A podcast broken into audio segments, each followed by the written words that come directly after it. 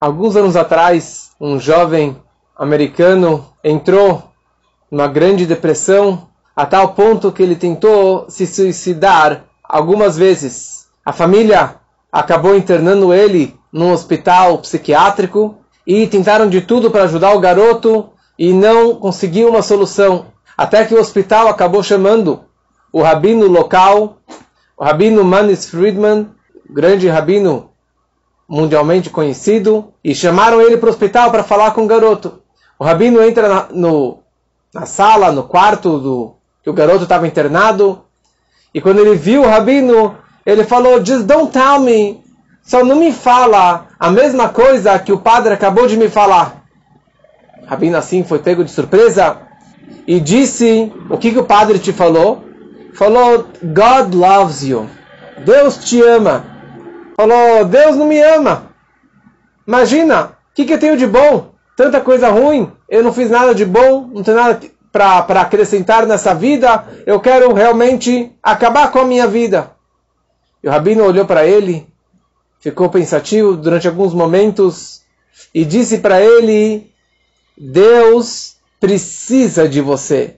O garoto foi pego de surpresa, não entendeu o que significa Deus precisa de você. Falou sim, Deus ele precisa de você. Se ele criou você no mundo, não é por acaso, não é por acidente, mas se você foi criado é porque o mundo não pode existir sem você. Você tem uma missão nesse mundo, nessa vida. God also loves me? Deus também me ama? Sim, obviamente, se ele precisa de você, ele também te ama. Mas o mais importante para você saber é que Deus ele precisa de você nessa vida, neste mundo. Ou seja, com todos os bilhões e zilhões de criaturas e bilhões de seres humanos, Deus ele precisa de você. E é isso que nós aprendemos na porção semanal da Parashá, da, da Torá dessa semana. Parashá Pinchas, a Torá descreve o final da vida de Moshe. E Moshe, ele ficou preocupado quem seria o seu substituto. Ele queria que seus filhos substituíssem o cargo dele, a liderança, liderando o povo nos próximos anos. E Deus falou para ele que não, seus filhos não serão os seus substitutos, os próximos líderes do meu povo. E Moshe ele vira para Deus e fala uma frase, uma ordem para Deus. Ifkod Hashem Elokei Aruchot, que Deus, ó oh Hashem, Deus dos espíritos, de toda a carne, indique alguém sobre a congregação. Aqui Moshe Rabbeinu, ele estava virando para Deus, mestre do universo, que sabe o pensamento e o caráter de cada pessoa, que não tem duas pessoas iguais com o mesmo tipo de pensamento. Você precisa designar sobre eles um líder que possa tolerar cada um de acordo com o seu pensamento. E isso sou eu. Essa é a liderança que Moshe fazia. E eu preciso alguém, eu não posso abandonar meu, meu rebanho desacompanhado. Eu sou o pastor fiel do povo de Israel, isso que era o papel de Moshe Rabbeinu. Eu não posso abandonar o meu rebanho. Coloque alguém que possa me substituir. E Deus falou assim: Josué e Yehoshua vai substituir o seu cargo. Se você continua lendo a Torá, na próxima leitura, a Torá fala uma frase conhecida que nós lemos diariamente nas orações matinais, no trecho que falamos Korbanot, os sacrifícios diários. Saved bnei Israel ve'amarta leihem et korbani lachmi leishai. Você, Moshe Rabbeinu, ordene aos filhos de Israel e diga a eles, vocês deverão ser cuidadosos em me oferecer em seu tempo apropriado a minha oferenda, o meu alimento para meus fogos um aroma agradável para mim. Ou seja, nesse momento Deus estava ordenando um sacrifício que chamava Korban Tamid, uma oferenda diária constante que todos os dias era trazido, toda manhã e toda a tarde. Um cordeiro, um cordeiro de manhã era sacrificado como holocausto, como olá, todo ele era queimado no altar, e um cordeiro era queimado de tarde no altar. Isso Shabat, dias de semana, Rosh Hashanah, Yom Kippur, todos os dias. Aliás, o dia de hoje, 17 de Tammuz, que é um jejum, um dos acontecimentos tristes desse dia foi que Butal Hatamid, que a oferenda Tamid foi anulada, eles não puderam mais trazer no primeiro templo, porque os babilônios não permitiam mais que, que os cordeiros, que os animais entrassem dentro do templo sagrado de Jerusalém. E esse sacrifício, que durante 410 anos foi ofertado, no dia de hoje, três semanas antes da destruição do templo, já foi anulado essa oferenda. Mas de qualquer forma, Deus no deserto estava ordenando o povo de Israel para que trouxessem este, essa oferenda. Qual a ligação dessa história da oferenda com o pedido de Moshe para que tenha um substituto, para que tenha um próximo líder. E o Rashi, comentarista básico, ele traz do Sifri, que fala a seguinte frase.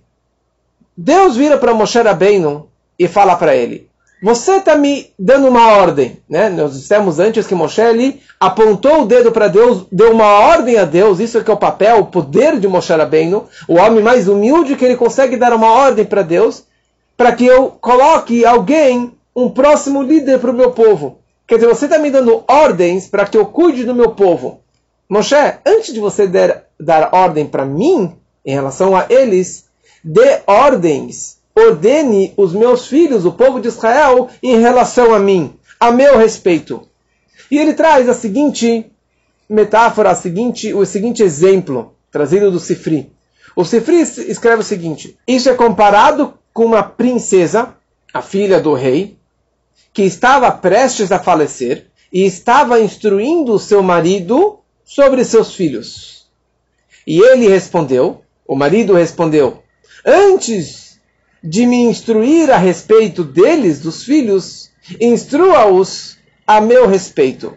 Ou seja, aqui é uma história, é um exemplo, mas que ilustra exatamente a situação que estamos passando agora. Tem um rei que ele tem uma filha. Só que essa filha, ela acabou casando com um plebeu. Um homem que não era príncipe, que não tinha sangue real. E no momento que ela casou com ele, ela estava debaixo, submissa ao marido. E assim foi durante a vida toda. Mas ela estava muito doente e ela estava prestes a falecer. E o pai era vivo ainda e o marido era vivo. E ela tinha seus filhos. E ela estava muito preocupada com os filhos. E ela vira para o marido e fala: Olha, eu preciso que você me garanta, que você me prometa que você vai continuar dando conta das crianças e cuidando delas, dando comida e, e, e dando carinho para elas. E o marido, que não era o rei, que não tinha sangue real, ele preocupado que ao falecer a princesa, ao falecer a filha do rei, que era a pessoa mais importante nesse sentido, eu sou um Zé Ninguém, eu sou um schlepper, eu não tenho sangue real, então meus filhos, que são netos do rei, eles vão me mandar embora. Eles não vão me dar cavalo, não, não vão me honrar, não vão olhar mais para mim. E eu preciso de cavalo, eu preciso dos meus filhos, eu não tenho ninguém. Eu não sou o rei que tenho ministros e povos e, e príncipes e pessoas que vão acabar é, respeitando para sempre, mesmo sem os filhos. Para mim, o que eu tenho é só meus filhos. Eu não tenho nada fora os meus filhos queridos. Então, antes de você me dar ordem em relação a eles, dê ordem aos seus filhos em relação a mim, para que eles me respeitem e para que eles continuem me dando a honra devida para mim e, e não esqueçam do pai. Ou seja, aqui, Urashi, ele está trazendo desse Sifri esse exemplo para explicar a, a, conversa entre Deus e Moshe Rabbeinu. Primeiro, Moshe Rabbeinu, ele vira para Deus como um pastor. Ele é um pastor fiel, responsável pelo povo, a cabeça do povo, que ama tanto o povo, tanto todo o seu gado, todo, tanto, tantos carneirinhos, ele ama a vida toda, está guiando eles há 40 anos no deserto. E ele está prestes a falecer. E agora, ele deixa de ser um, um pastor qualquer e ele revela dentro de si essa força, essa tkifut, essa energia da filha de um rei. A filha do rei, ela tem o sangue do rei. Ela tem o direito de virar para o pai e dar ordem para o pai. E de cobrar do pai alguma coisa em relação aos seus filhos, que seriam os netos do rei. E foi isso que Moshe Rabbeinu estava cobrando de Deus. Deus não abandone seus filhos. Não abandone. Eu sou a filha do rei. Eu tenho essa força, eu tenho esse amor pelo povo. Não abandone eles. E ele estava prestes a falecer. E eles são seus filhos. Filhos, o povo de Israel é Beni Bechori Israel, é o primo, filho primogênito, o mais amado de Deus. Não abandone seus filhos. Eles precisam de um líder, alguém para continuar tomando conta deles. E ele falou isso aqui com toda clara e coragem, cobrando de Deus isso. E aqui, interessante esse ponto, que o pai dos garotos não era o rei. O pai era o marido da princesa. Porque mesmo em relação a esse povo rebelde, esse povo que não vai olhar para Deus, e que muitas situações no deserto se rebelaram, fizeram besteiras e pecaram contra Deus, então ele é um marido qualquer. No, olho, no, no olhar desses filhos, esse pai, ele não tem essa importância, não tem esse amor como um rei. Ele é um pai qualquer, mas de qualquer forma ele ama os filhos e os filhos eles têm que continuar honrando o seu pai. E por isso que Deus, que é o pai, que precisa dos filhos, porque ele não é o rei nesse, nesse ponto, ele é só como um pai, ele precisa que os filhos sustentem ele. Ele precisa que os filhos trazem pão, tragam pão e dinheiro e calor e amor para o pai. Ele precisa disso. Antes que ele cuide dos filhos, ele precisa que os filhos cuidem dele. Ou seja, perante Deus, é mais importante os sacrifícios que os judeus iriam trazer a partir de então, toda manhã e toda tarde. Que isso é Korbani Lachmile Ishai. Esse fogo, essa carne queimando, é o meu pão, é o meu alimento, é o Nachatruach Lefanai é um grande prazer, um aroma prazeroso para Deus que meus filhos estão fazendo o meu pedido. Não tem um maior prazer para o pai, para pais, quando que os filhos obedecem imediatamente e fazem naches e trazem prazer e amor e satisfação para os pais. E é isso que Hashem ele quer. Ele quer aquela oferenda diária. E para ele, isso é mais importante do que ter um novo líder para o povo de Israel o grande líder é muito importante e vai ter Moshe. Josué e Yoshua vai ser seu substituto. Mas, antes de mais nada, eles precisam saber o compromisso deles. Mais do que compromisso, quão importante eles são. Quão importante o sacrifício diário que o povo de Israel ele traz para mim. Isso na nossa vida representa o seguinte: o amor e a ligação máxima entre Deus e o povo de Israel é como a ligação de um pai para um filho. Como nós falamos as rezas, Avino Malkeino, nosso pai e nosso rei. Primeiro nosso pai, porque a ligação de um pai com filho é incondicional, é máxima em qualquer situação. E é eterna, é imutável. E aqui, na verdade, a ligação do filho com o pai também é dessa forma. O que, que nós podemos fazer hoje pelo nosso pai? Hoje não temos o templo, já foi anulado esse, essa oferenda no dia de hoje, e no, estamos no exílio há mais de dois mil anos, Korbanot, as oferendas são substituídas pelas orações, pelas filot keneget midim. A oração da manhã, Shacharit, é ligada com a oferenda da manhã do Tamid. A, a, a, oração da tarde, Mincha, está ligado com a oferenda da tarde, é, com o Tamid da tarde. Muitas pessoas perguntam qual a importância da minha reza? Ah, de vez em quando eu rezo, vou no Yom Kippur na sinagoga, ou de noite eu faço um Shema Israel, mas por que eu preciso rezar diariamente, de manhã, de tarde, de noite, fazer as oferendas? Por que todo dia eu preciso fazer isso? Uma vez eu perdi, Nishgeferlach, não vai acontecer nada.